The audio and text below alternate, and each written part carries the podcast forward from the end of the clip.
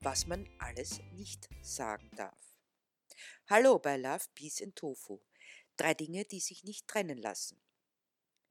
Wer würde sich nicht eine Welt wünschen, in der die Menschen gut miteinander auskommen, sie im Einklang mit der Natur lebten und eine gesunde Beziehung zu ihren Mitgeschöpfen hätten? Klingt doch fast nach paradiesischen Zuständen, ohne Krieg oder sonstige bewaffnete oder unbewaffnete Auseinandersetzungen.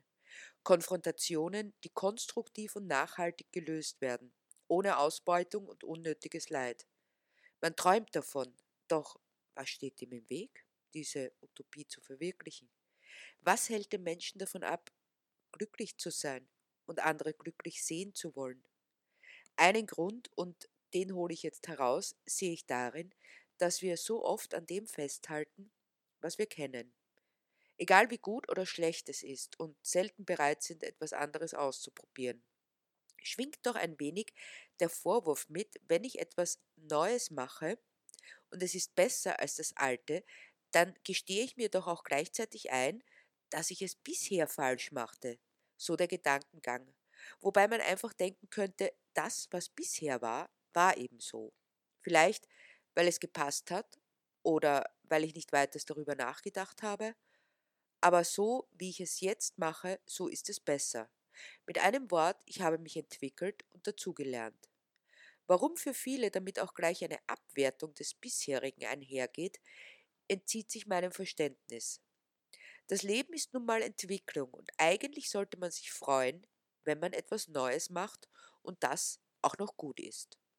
Seit ich vegan lebe, ist mir das besonders bewusst geworden. Deshalb möchte ich hier ein paar Episoden erzählen.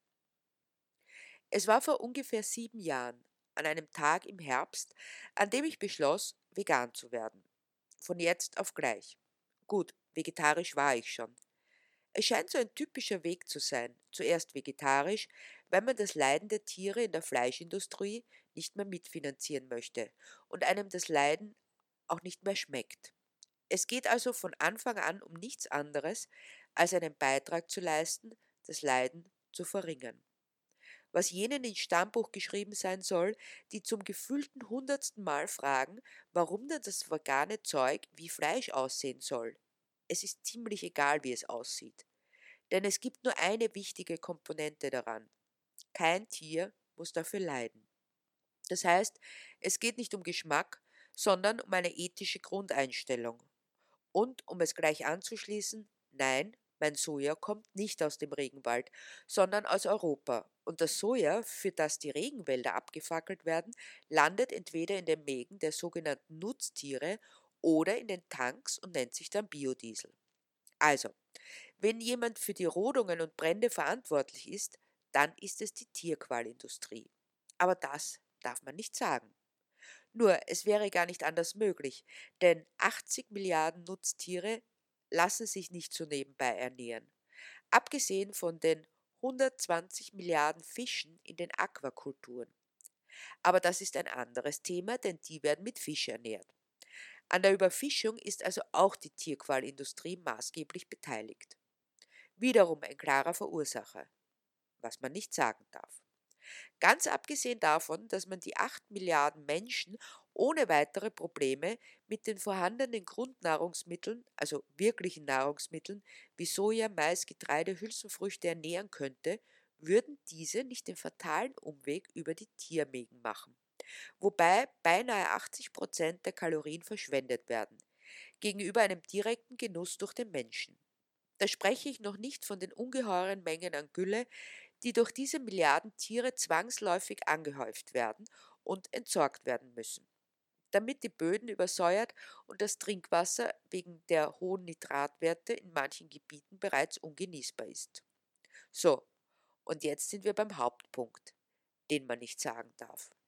Denn sofort wird einem unterstellt, dass man damit die Bauern an den Pranger stellt. Abgesehen davon, dass es nicht nur Bauern gibt, die Tiere züchten, sondern auch Gemüse und Kräuter und Obst und Kartoffeln, die offenbar keinen Wert haben oder nicht in der Diskussion vorkommen, zumindest diesen Aussagen nach, geht es nicht um Schuld, sondern darum, aus dem vorhandenen Wissen die entsprechenden Schlüsse für eine Veränderung zu ziehen. Wenn die Regenwälder gerodet werden müssen, um Milliarden von Tieren innerhalb kürzester Zeit schlachtreif zu züchten und man weiß, welche fatalen Auswirkungen die Zerstörung der Regenwälder für das Weltklima haben, dann wäre die einzig logische Schlussfolgerung, weniger Tiere zu züchten. Am besten natürlich gar keine. Das würde wiederum bedeuten, diese wenigeren Tiere besser halten zu können. Dann verringert sich das Angebot und die Preise werden angehoben. Was auch keine Rolle spielt, denn wenn weniger Fleisch gegessen wird, dann spielt der Preis nicht mehr diese große Rolle. Aber auch das darf man nicht sagen, denn sofort wird einem vorgehalten, du willst uns deinen Lebensstil aufzwingen. Ich hoffe, man kann diesen Gedankengang nachvollziehen. Bei dem, was ich erzähle, handelt es sich um Fakten, die jederzeit nachgeprüft werden können. Die Schlussfolgerung, weniger Fleisch zu konsumieren, oder am besten gar keines, ergibt sich daraus. Um die zerstörerischen Wirkungen zu vermeiden, ergibt sich logisch eine Conclusio. Aber es hat niemand gesagt, du musst. Es wurde nur gesagt, was gut wäre, würde man seine eigene Verantwortung für die Gemeinschaft und die Zukunft übernehmen. Was jemand daraus macht, sei ihr oder ihm überlassen. Aber auch das darf man nicht sagen, weil es ja mal wieder alles nicht stimmt und sich das manche ausdenken, um jemand anderen etwas aufzuzwingen. Jetzt kommt das Totschlagargument per se. Ich glaube das nicht. Oder ich habe das nicht gesehen, also gibt es das nicht. Möglicherweise, bevor man kurz zuvor sagte, gibt's die furchtbaren Bilder weg. Ich kann das nicht sehen. Die Rede ist von Bildern aus der Tierqualindustrie. Und überhaupt, wie seid ihr eigentlich zu den Bildern gekommen, die sowieso alle gefälscht sind? Und wenn nicht gefälscht, dann wurden sie im bösen Ausland aufgenommen. Denn bei uns geht es allen Tieren gut und ihr seid sicher eingebrochen, um zu diesen Bildern zu kommen. Auch wenn es solche Ställe bei uns gar nicht gibt, dann sind wir in die eingebrochen, die es nicht gibt, um Bilder zu fälschen von Missständen, die bei uns nicht vorkommen, aber wenn sie vorkommen, dann hat niemand das Recht, das zu sehen. Deshalb wird auch zugesperrt und abgeriegelt. Und wenn es stimmt, dann darf man das nicht sagen, weil man will es nicht so genau wissen. Aber nochmals zurück zu jenem Tag im Oktober des Jahres 2014 an dem ich in der Früh aufwachte und wusste, ich muss das jetzt durchziehen. Ich muss vegan werden. Ich kenne viele, bei denen dieser Umdenkprozess dadurch ausgelöst wurde, dass sie Filme wie Earthling oder Dominion, übrigens sehr empfehlenswert, gesehen haben, um sich zu diesem Schritt zu entschließen. Bei mir waren es eher Bücher, die mich zu diesem Schritt bewogen. Der Umgang mit den Kühen in der Milchindustrie, den Hühnern in der Eierindustrie, den Kühen und den Reptilien in der Lederindustrie, den Gänsen in der Daunenindustrie, den verschiedensten Tieren in der Pelzindustrie, übrigens unter anderem auch unseren heißgeliebten Hunden und Katzen. Die Liste ließe sich noch sehr lange fortsetzen, über die ich endlich Kenntnis bekam, gaben den Ausschlag. Und nein, wenn VeganerInnen davon erzählen, dann nicht, weil sie andere schlecht machen wollen, sondern weil sie möchten, dass auch andere davon erfahren. Es wirkt im Nachhinein alles so evident und man hätte wissen können, aber man hat es eben nicht. Es hat schon seine Gründe, warum das in der Werbung immer ganz anders dargestellt wird, als es in Wirklichkeit ist. Und das Fatale daran ist, sobald man einmal begonnen hat, sich in das Thema einzuarbeiten, kommt man von einem zum anderen. Es fällt einem wie die sprichwörtlichen Schuppen von den Augen. Natürlich, man könnte sich auch damit zufrieden geben, dass man es weiß. Für sich entsprechend die Entscheidung getroffen hat, man möchte nicht mehr Teil dieser Vernichtungsmaschinerie sein und ansonsten brav den Mund halten.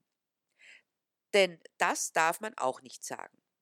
Es ist schon nervig genug, wenn man mit diesen VeganerInnen essen geht und die dann die KellnerInnen Löcher in den Bauch fragen. Beinahe schon peinlich. Es gibt solche, die, die ruhig sind und nicht weiter darüber reden, weil man könnte jemand anderen schlecht dastehen lassen. Und überhaupt tun die dann immer so, als wären sie moralisch besser.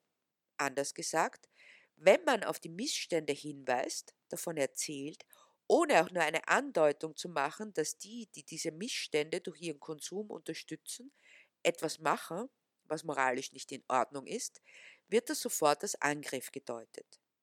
Selbst reine Informationsübermittlung gilt schon als aggressiv. Was insofern spannend ist, als dass sich natürlich niemand etwas vorschreiben lässt, aber dieselben Menschen kein Problem damit haben, weiter mit dem Strom zu schwimmen, wenn es um die Beibehaltung der bisherigen Gewohnheiten geht. Und wenn es ums Essen geht, dann ist das etwas, was wir zumeist dreimal am Tag tun. Wenn ich dann sage, Tier-, Umwelt- und Menschenschutz beginnt auf deinem Teller, wird daraus die Aussage gedreht, mit jeder Mahlzeit, bei der ich tierliche Produkte konsumiere, ist mir der Tier-, Umwelt- und Menschenschutz egal. Deshalb darf man das auch nicht sagen. Ich stand jedenfalls da in der Früh des 3. Oktober 2014 mit meinem unbedingten Wunsch, ab jetzt vegan zu leben und dachte, was esse ich jetzt? Nach wie vor befanden sich Butter und Eier und Milch in meinem Kühlschrank. Aber was esse ich an dessen Stelle? Letztlich ist die Antwort ganz einfach.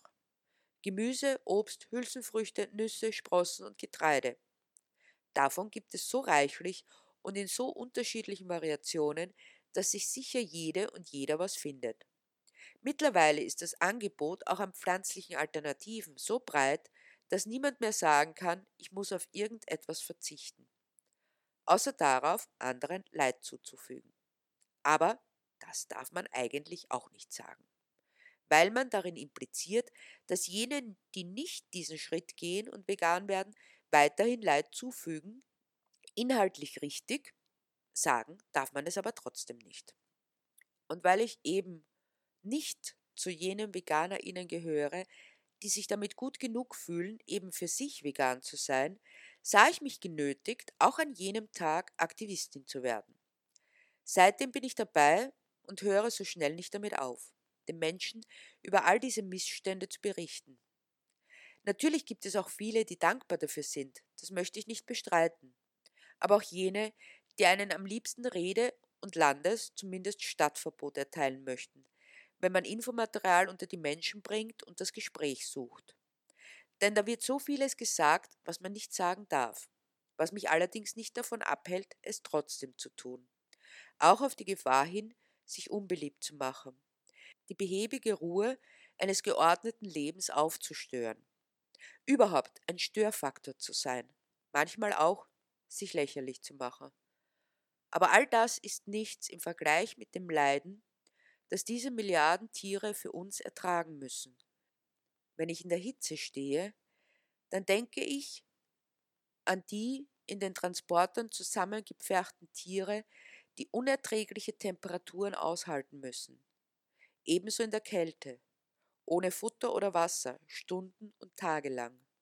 Ich habe es vor Augen, weil ich es weiß, dass es geschieht, in jedem Moment. Man kann hinter eine einmal gemachte Erfahrung nicht mehr zurück. Vielleicht erreiche ich nicht viele Menschen, aber ich würde es mir nie verzeihen, wenn ich es nicht versuchen würde, so vielen Menschen wie möglich diese Informationen zukommen zu lassen, über die ich verfüge, um ihnen die Möglichkeit zu einer echten Wahl zu geben. Wenn ich über all das schweigen würde, wäre es ein Verrat an all den Tieren, die nicht gesehen werden, sondern hinter verschlossenen Türen abgeschottet von der Außenwelt, jeden Tag Höllenqualen erleiden müssen, denn sie können nicht für sich selbst sprechen, nicht selbst für ihre Rechte eintreten. Das können nur wir. Und wer es weiß und schweigt, macht sich mitschuldig. Als ein Angebot, sich selbst und die Welt um einen zu verändern, hin zur Verwirklichung der eingangs angesprochenen Utopie von Love, Peace and Tofu.